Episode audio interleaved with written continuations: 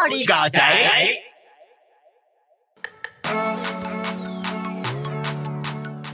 喂喂喂，喂喂喂喂喂喂喂喂喂，嗨，大家好，我是一零八七，我是马罗。欢迎回到这一集的 Holy 尬宅。那我们来回应大家留言啦。这个第九集这个讨论到就是我跟马罗本身的声音特质上面呢，怎么念啊？指令序，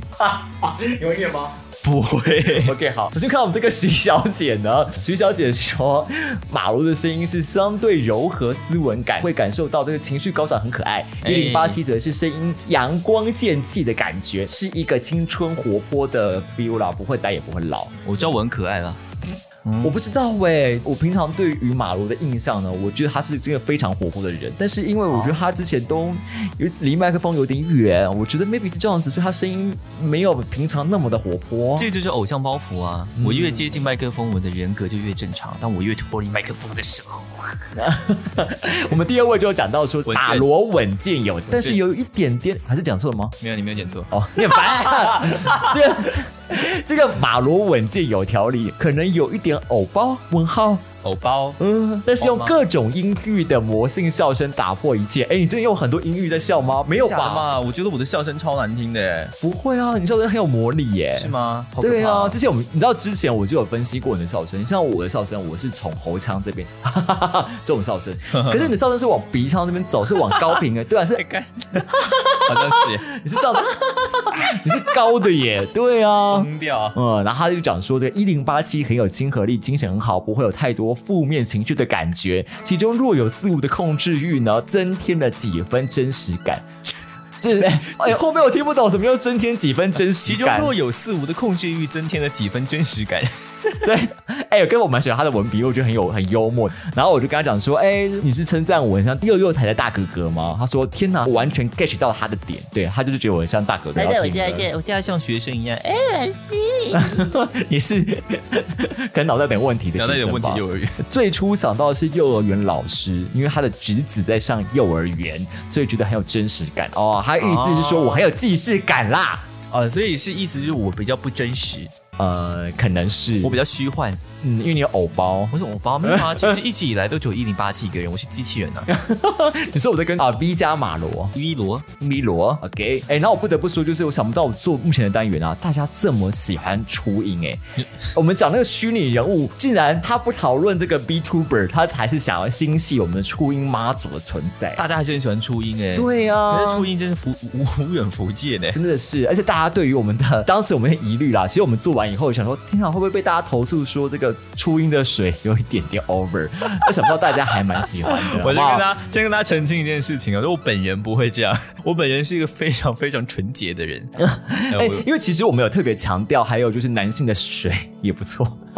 哎、也也不 OK 了，不要再不是越抹越黑啦！不是，就是住口我我的意思是说，我觉得要开车，大家都开车嘛，因为我对我来说，我觉得这个两性平衡很重要啊。嗯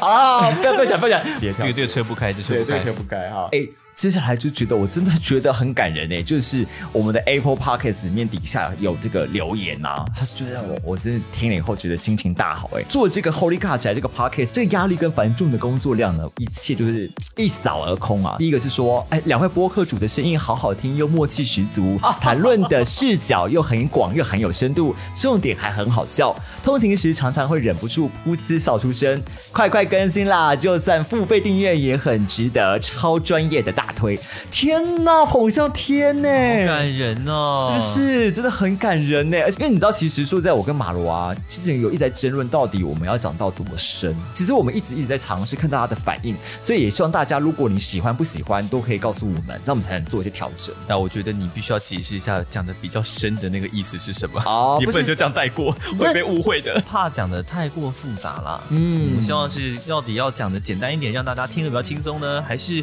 要多放一点知识量的东西，让大家觉得听完物超所值？真的真的、嗯好，主持人声音好好听，然后。音乐口白、剪辑成熟又有创意，太厉害了！哇，天哪，好像自己包自己哦，这种很全部都爽在啊！冲，全部都在称赞你啊，你很棒，拜托。嗯，没有，你的主持人声音也很好听、啊啊，。 你是主持人啊呢。接下来是这个声音好听又有深度，期待你们的每一集哦。不好意思，说到前面第一句了啊，说目前听过最对味的宅文化，然后还有一个人讲说，这是我听过声音处理最成熟的节目。啊，不好意思啦。哎呀，哎，先生您过奖啦， 哎，小姐。跪谢大家。不得不说呢，这边我想要请大家有闲的话，可不可以帮我们去这个 Apple Park 下面留言，最好帮我们按五颗星啦。对，因为我们后来发现一个机制，就是说呢，居然这个 Apple Podcast 呢，它这个排行榜你一定要用 Apple Podcast 听才有。流量出来，那个没事的时候让它放在 Apple Park 前自己播个十分钟。好，我跟各位讲一下也不错啊啦，听这个我们 p a r k s 有个叫最基本的规则哈，就是你要买四台手机啊，然后每个手机都用不一样的平台，我们的东西一上哈，一起播放， 延迟不是很可怕吗？就会听到回音这样子，对啊， 魔音穿脑、真欸的，很可怕。 好啦，谢谢大家，就是这么喜欢我们，我们会继续努力的。真的对真的，然后未来我们也也是努力想要推出新的东西啦。我们马上进我们的主新闻。好的，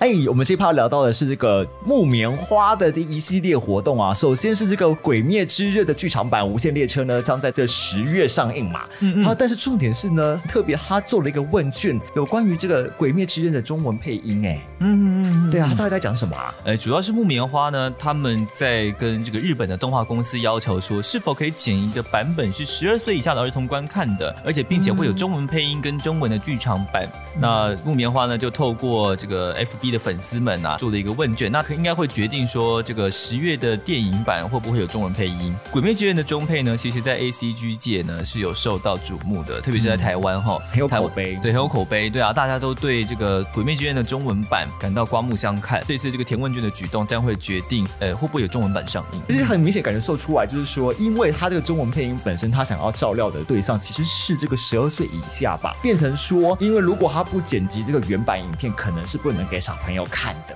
对不对？是，其实他那个问卷里面还有调查一些东西，像是如果是没有剪的版本，但是有中配的话，你会想看吗？差不多会有这样子的问卷。如果大家的呃支持度够高的话，也许会开非普遍级的中文配音。是的，是的，是的。嗯嗯，因为基本上一般市场来说，中文配音还是给小朋友看的啦。那既然这一次的配音这么成功呢，有没有机会呢给一个就是非普遍级版本的，然后否我们这些呃我们这些喜欢中配的人？其实我不希望说中文配音就是代表着一定是给小孩子看的。嗯，讲到这里呢，我们最近啊有那个台北 ACG 博览会，这个东西其实蛮奇妙的耶，就是其实像我们在六七月的时候看到一堆一堆展览，全部都被 cancel 掉，都被取消了。之前这三个会分开办哎，对啊对啊对啊，这次想过过干瘾吗？我也不知道。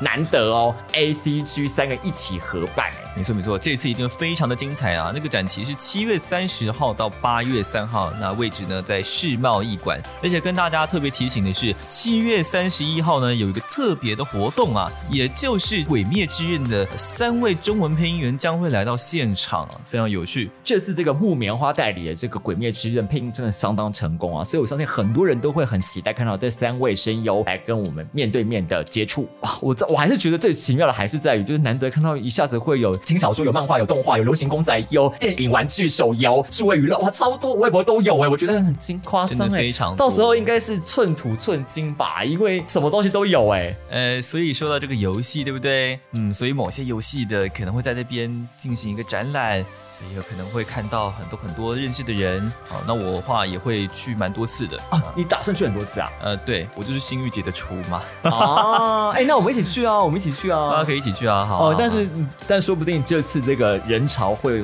回流成以前那个样子吧，因为有一阵子真的嗯哇，那个什么，你根本不是你在走哎、你是被人潮带着走哎、真的对啊，，那很可怕哎、对啊，哎、说不定到时候有三倍券的优惠，然后顺便还出福袋，有没 有？啊，很多福袋，太恐怖 了吧，很多逆 CP 这样，真的真的哦，恐怖恐怖恐叫怖，元泰，没错，元太，不要讲元太，元太会出现在 ACG 博览会里面吗？嗯，不会不知。道，因为因为他有人去 cosplay 呢，不知道。看这个以前会有吗？哎、以前基本上也只有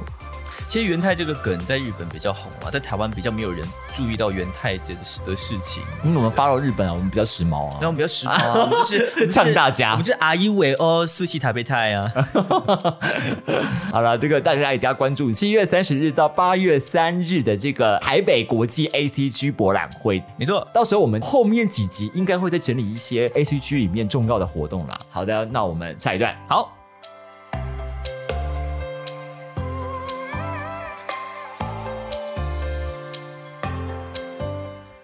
近期的作者剑山创晋呢级，的作者好强哦。晋级的作者巨人 剑山创，怎样？ 晋级的巨人作者剑山创呢专访说呢，他的原作漫画进度只剩百分之五，然后未来比起画漫画更想开三温暖店。因为其实我以前就看过剑山创老师他在专访里面提到说，其实他的故事原本就想停留在他们出了墙之后，但出了墙之后的这一段故事，是因为他觉得上一个故事已经很多人猜到了，所以他就想要来个更夸张、更丰富的剧情你的。意意思是说是一种不服输的状态吗？对对对对对，其实《进击的巨人》它这部作品是很埋很多很多的伏笔的，嗯所以如果你可能看个两三次。你自然而然就能够感觉到后面剧情会演什么。《进击的巨人》的作者他最厉害的地方就是他很会吓观众。哦你还记得他怎么红的哦吗？呃，动画第三集的时候，爱莲也进了巨人的嘴巴里面，然后嗯对啊手被咬断，啪，对啊然后他就说啊什么，主角死了。对，所以从那个时候开始，就是说好想知道主角怎么了。啊对啊哦，你这个让我想起，就是最近我看到一个就是在教写作文的文章里面就在讲说，嗯很多老师会以为写作文呢，你就是呃词藻多么好，你回去看朱自清的《背影》，嗯，他其实一直一直在吊你胃口。所以，一个嗯好的作文前提就是你要一直让受众者里面一直想知道你接下来会发生什么事情。哦，你说吊胃口是比如说爸爸为了要买橘子，然后过那个火车的铁对对轨，对对对对对，你就很好奇他会不会被撞 死，哎、差不多差不多差不多是，这样子的事情。他他意思吊胃他口的意思，吗哎、可是我跟你讲，我听完他讲完后，我突然觉得说，哎、原来作文是要这样子埋伏笔的方式，因为他后来还拿了那个柯南来比较，写文章就跟柯南一样，就是你要一直让人家去猜测你的凶手是谁。哦，吊人家胃口。他说其实这才是重点，他说批阅考卷的老师东西都已经完全看到一百遍、两百遍了，所以如果你这次有一个新的观点，然后有不同的的方式，就不会去认真的评比你的词藻用的好不好。我们越聊越远了。我们其实《进击的巨人》的作者剑山创老师是真的还蛮蛮有趣的一个人，他很常在他的漫画里面塞很多的迷音，所以我觉得他想开三温暖店可能也是一个梗吧。可是他说，曾经在杂志的封面就已经画过大家喜欢三温暖，所以对他其实真的对三温暖是有一点点情有独钟。也许啊他这么为什么这么喜欢三温暖店呢、你去过三温暖店吗？哦，我光泡温泉就觉得我无法接受泡冷池、欸，哎，为什么？那可是我觉得泡完热的水之后，然后再去泡冷水，就是会有一种麻麻的感觉，还蛮爽的。我脑肿哎，我我有泡过，但是我就会有点害怕，就像是冬天叫我洗冷水冷水冷澡，水我澡还是觉得很可怕，念烦。不是啊，那种感觉，因为你原本是泡热水，然后呃，你的毛孔都是打开的，然后瞬间跳跳到冷水里面，就会觉得自己很像就是乌龙面， 很紧实这样， 很酷，你说让自己变紧实，然后给巨人吃，是不是？给巨。人吃。那好了，啊 这没事，我在讲什么？这跟三温暖没有关系吧？啊真的 好。啦，OK，这这个话就 OK，OK 这样。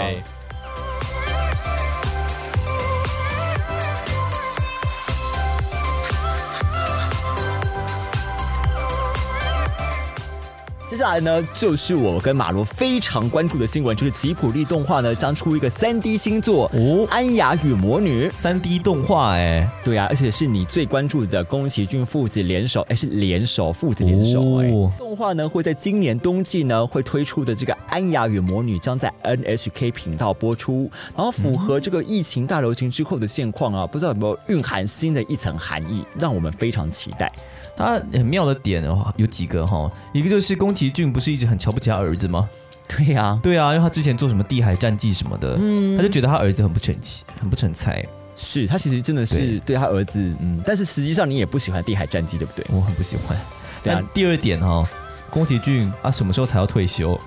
他不是一直说哈对，宫风起不是最后了吗？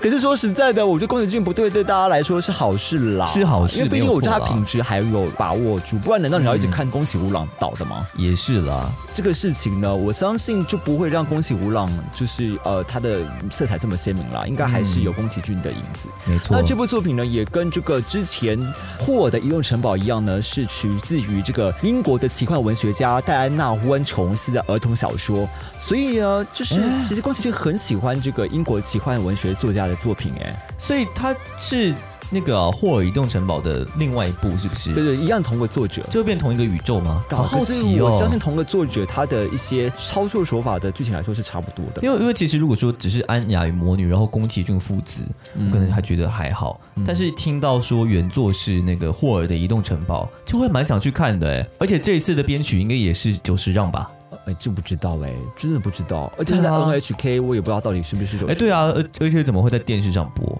哎，不像趋势低头的吉普力呢，在时代更迭的推动下呢，磨去棱角，决定脱离就纯手绘的样子，然后要以三 D 的形式变化。这真是个大突破哎！因为对啊以前宫崎骏不是很排斥三 D 这个东西吗，但其实他在《神隐少女》里面也有一些三 D 的那个那个那个时候是韩版跟跟韩国的动画公司合作的嘛。我对于这种就是有有有手绘温度的三 D，我还算是蛮喜欢的啦。嗯，我也是。就在这边就跟大家小提一下《暗雅与魔女》这部作品，大家可以关注一下吉卜力的全新的三 D 全动画制 作。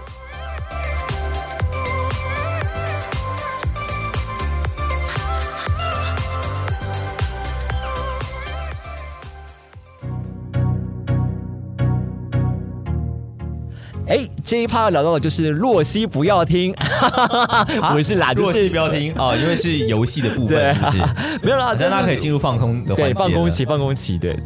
就是嘛，聊聊这个台湾手游，这个引起话题的新闻呢，是来自于这个中国的 Senior Tower 呢，指出了台湾第一季的这个收益榜啊，这个台湾第一季的手机游戏收入呢，大概有一百五十亿元新台币这么多，然后第一名的天堂 M 呢，一个月大概就有五亿元，而且啊，台湾是全球前十大的手游市场哦，台湾吗一直以来？嗯。哎，这部分等一下我们跟他讨论一下。就前十大的手游市场呢，但是一直都没有太多的市场报告。然后这份报告被流出来以后呢，很多地方可以值得我们参考的。第一是呢，呃，疫情的关系呢，所以收入增加百分之二十。第二呢是呃，一拳超人一举获下第二名，算是近年来表现最好的这个游戏。第三个呢是大家觉得很现实，就是中国游戏呢，这个前十名就占了八名了。哎然后呦，二十名以内呢，一半都是中国称霸，剩下就是啊、呃台日韩大家一起去分，那剩下一半啦。啊，呃其实是我们来看看睡数一下啦，你看哦，那个日韩游戏呢，就是《天堂 M》第一名嘛，在第九名的《公主连结》是 Sony 的游戏，嗯然后再来就是这个《仙境传说》RO，、啊哦、哦，嗯，也是韩国游戏嘛。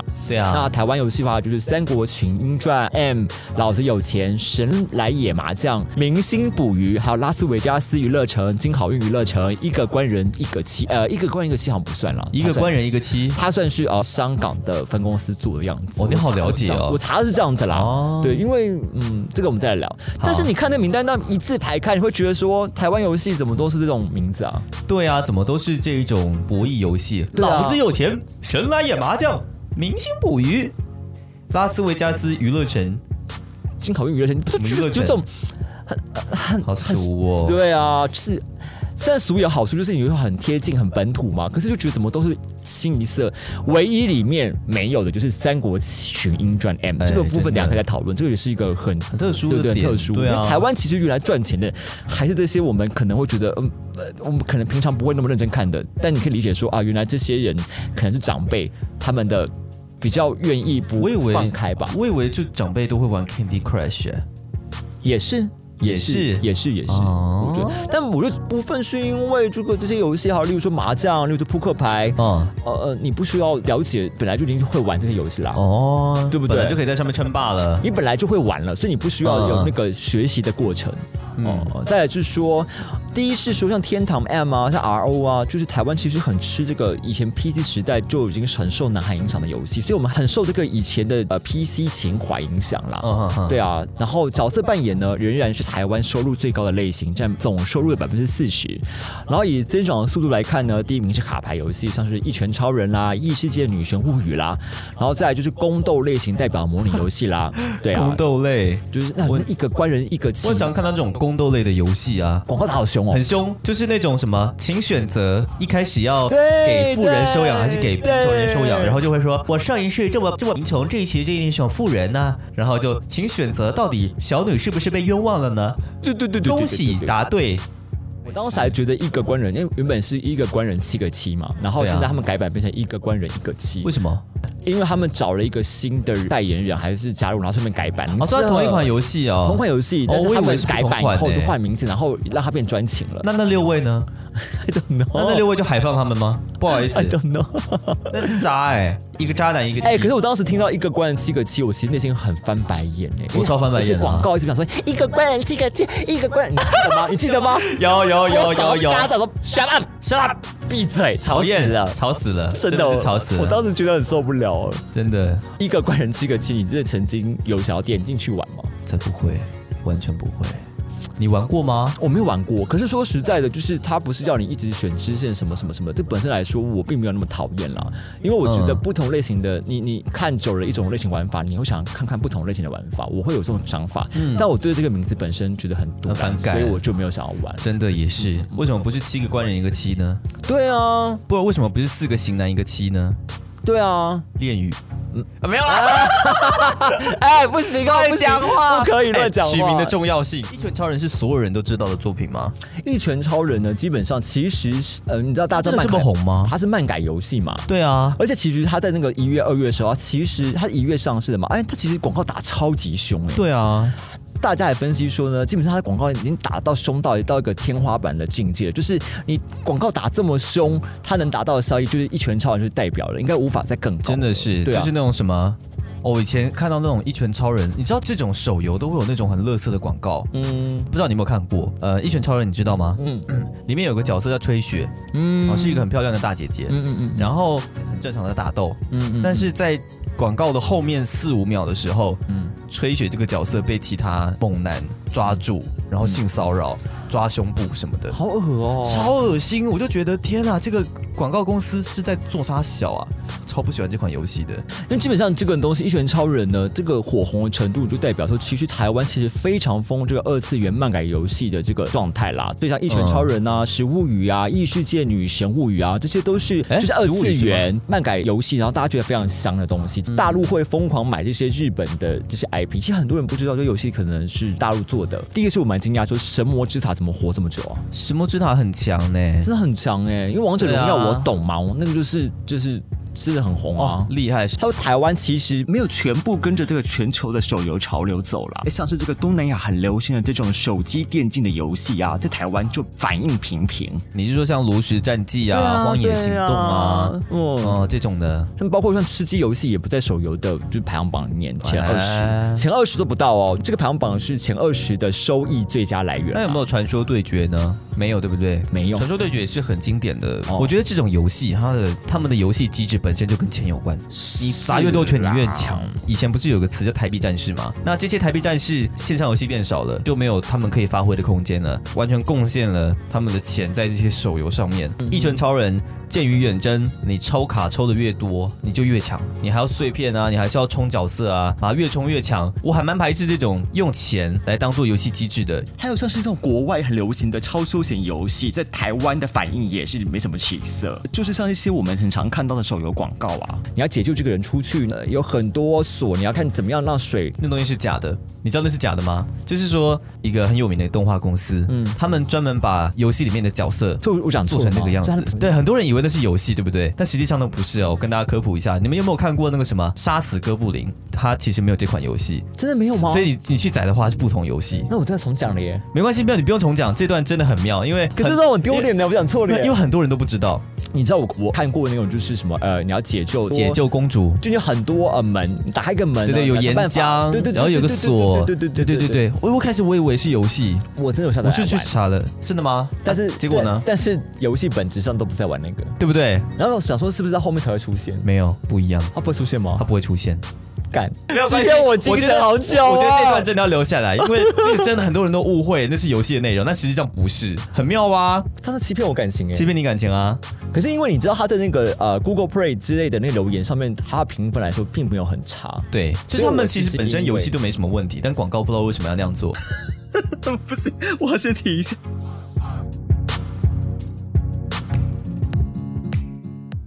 好，我们现在要重新介绍一下这个超休闲游戏啦。超休闲游戏的特色是它的赚钱方式完全不是跟你氪金，而是就是买大量的广告。它这每一场你破完关以后，你要等到下一关接关，你真的要等个二十三十秒哎。但是这个直觉性的操作呢，跟这个很容易了解的规则呢，可以吸引到一些平常不玩游戏的轻度玩家，所以还是非常容易入口，在欧美地区非常的火红。所以反过来看呢，有一些传统的游戏，它想要创造一些新的玩法，所以玩家就必须花一点时间去研究啊。但是大家就会懒啊，不想要研究新的玩法嘛，增加了入门的难度。机制这个东西其实魔分还蛮影响玩家想不想就去玩这个手游的动力啊。是对，所以据说呢，这种需要新的玩法呢，他们就会觉得啊，也你可能是漫改游戏啦，漫、嗯漫改游戏大家会比较有耐心说，哦，我为了流川枫，我为了呃一拳超人，我愿意去为了研究一流川下枫，就是研究一下新的，对啊，对啊，对啊，的新的确玩是。法对啊。对啊，而且毕竟还是有这些呃旧式情怀啦，像 PC 游戏这种东西也是以前旧式情怀啊。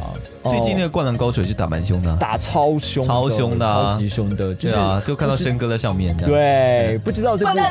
就是我觉得那个广告蛮不合理的，他既然都已经买了这个画面，买了这个 IP 的话，为什么不让樱花道先出来？可是却选择让配音员在很丑的灯光底下先露出。可是我觉得这样对于游戏形象跟配音员的形象真的有比较好吗？还有另外一种就是手游的广告操作手法来看，我也看不懂。就你会常看到一些 YouTube 的影片，然后它前面会有一些大陆手游的广告。你就想说，为什么会想要直接把这些大陆口音的宣传影片搬过来呢？不觉得文化差异很大吗？你可能前一秒还在看蔡阿嘎这边台湾狗语的演出，然后下一秒突然变成啊，小哥哥，啊，帮我玩一下。啊，为什么不想直接在地化，然后找人来配呢？对啊，懂欸那立刻充值 VIP 十二。对啊，对啊。我最然后近看到最不爽的游戏是那个呃一一个女的，然后跑去找一个当铺老板，然后跟他说我要买什么什么什么，然后老板就说哦这个东西我需要多少，然后就会有个艺人说呃那些东西在传奇里面通通有，完全不用充值，哎呦超无聊的。可是我真的觉得你就是我会让我比较惊讶的点，就是说你要一直大量重复就算了，你为什么你的广告本质上还不在地化，然后而且还很多都很让你觉得质感很差很差。最我印象的前阵子最常看到的是什么？我跟你讲，我等下这个一手按下去后就值五百个便当了啦。哎呦呦呦呦，然后我觉得好烦，因为他一直捋 P，一直捋 P，对就是对在我的对，广告里你面知。道这样抽出五百个便当吗？怎样？对啊，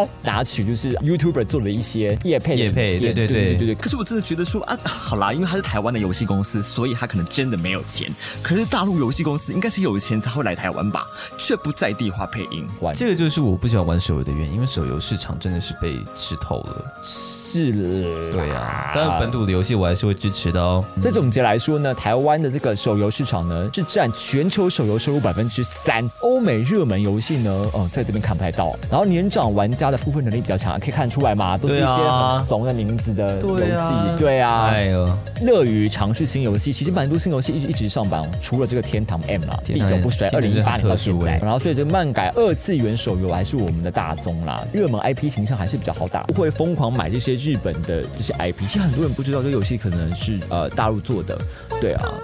嗯，但是我觉得你如果玩法做不好的话，基本上你也是毁了这些 IP 而已啊，对啊大的形象啊，对啊。我绝对是毁了啦。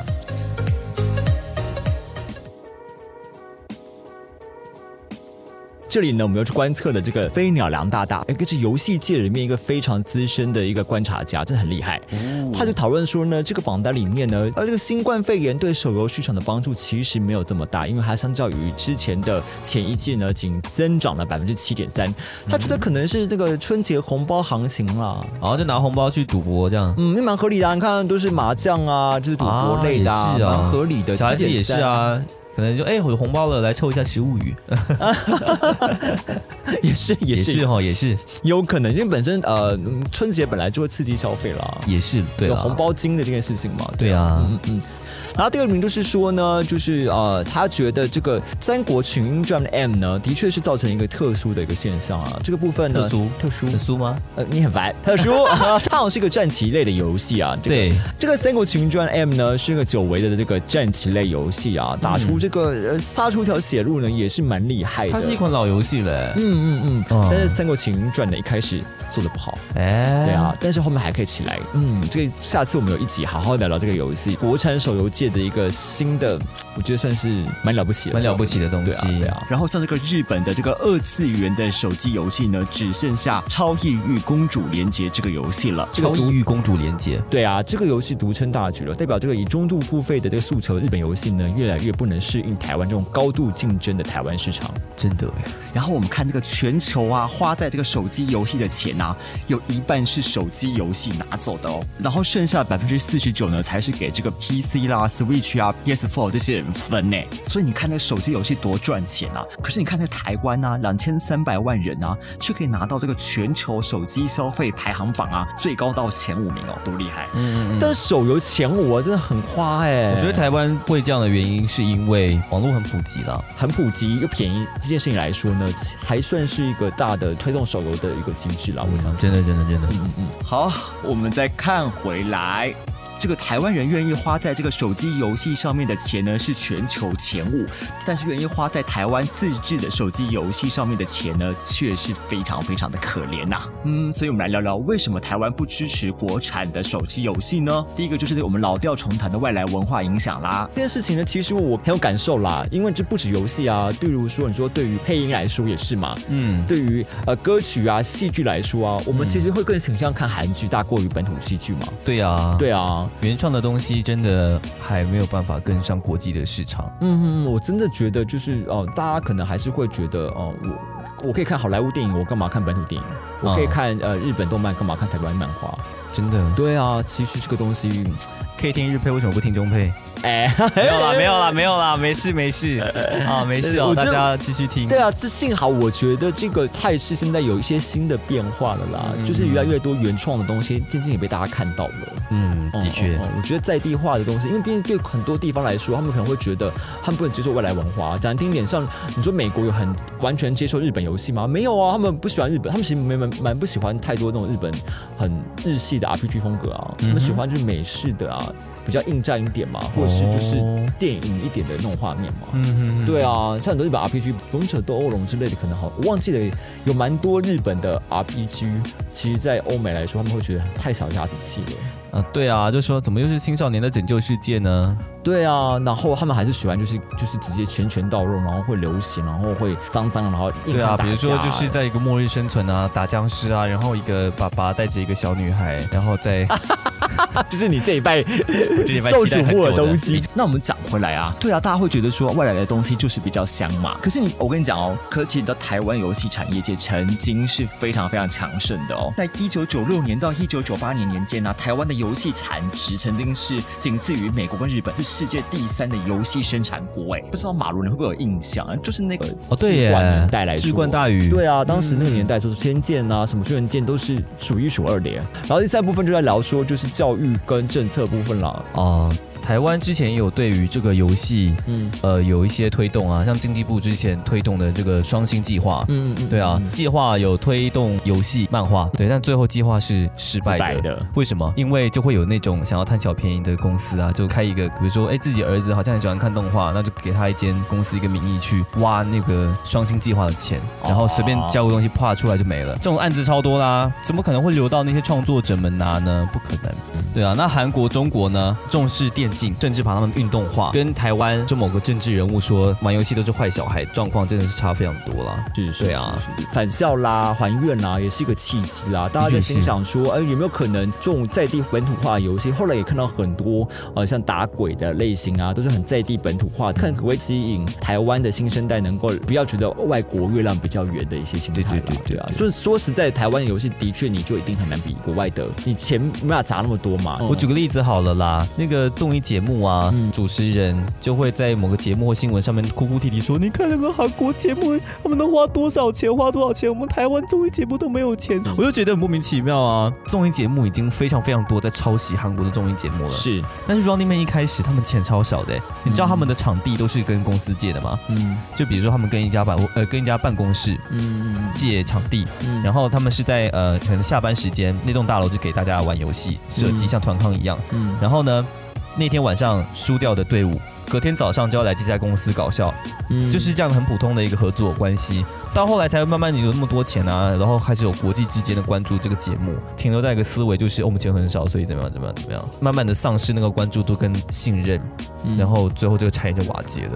没关系，我们就是呃走我们的脚步，我觉得迟早会有一些新的东西出现。没错，对啊，我们有没错东西可以玩的。虽然说我们一一方面在骂啦，因为我像我我嗯自己也很讨厌那种就是抽卡游戏，或是那种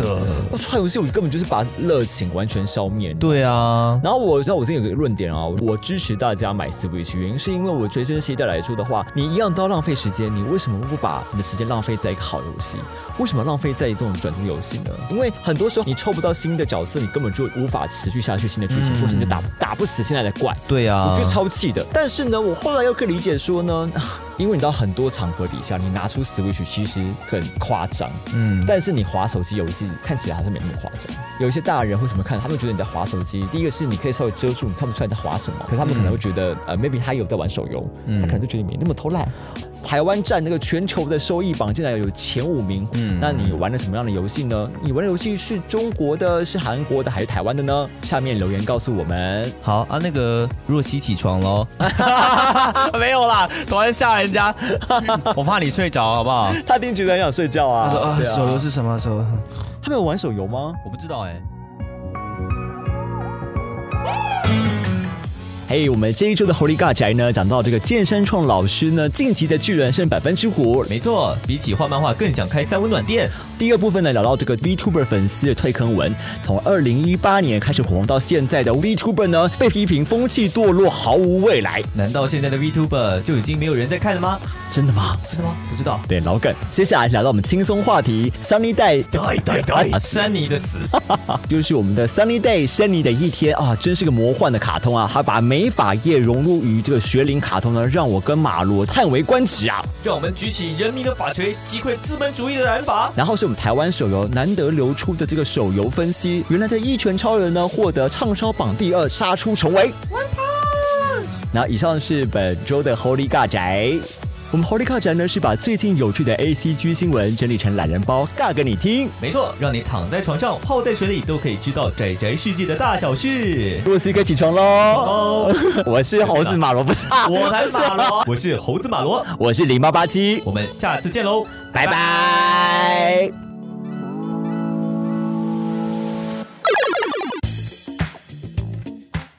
晋级的巨人作者炼山炼山创，好难念哦，那个字是念恋吗？不是念吗？不是念剑吗？念剑吗？哎哎，对对对对，谏言哦，谏言，剑言吧。你确定？要不要查一 下？干完了，那我们就是 Epic Game 《晋级的巨人》作者，嗯，创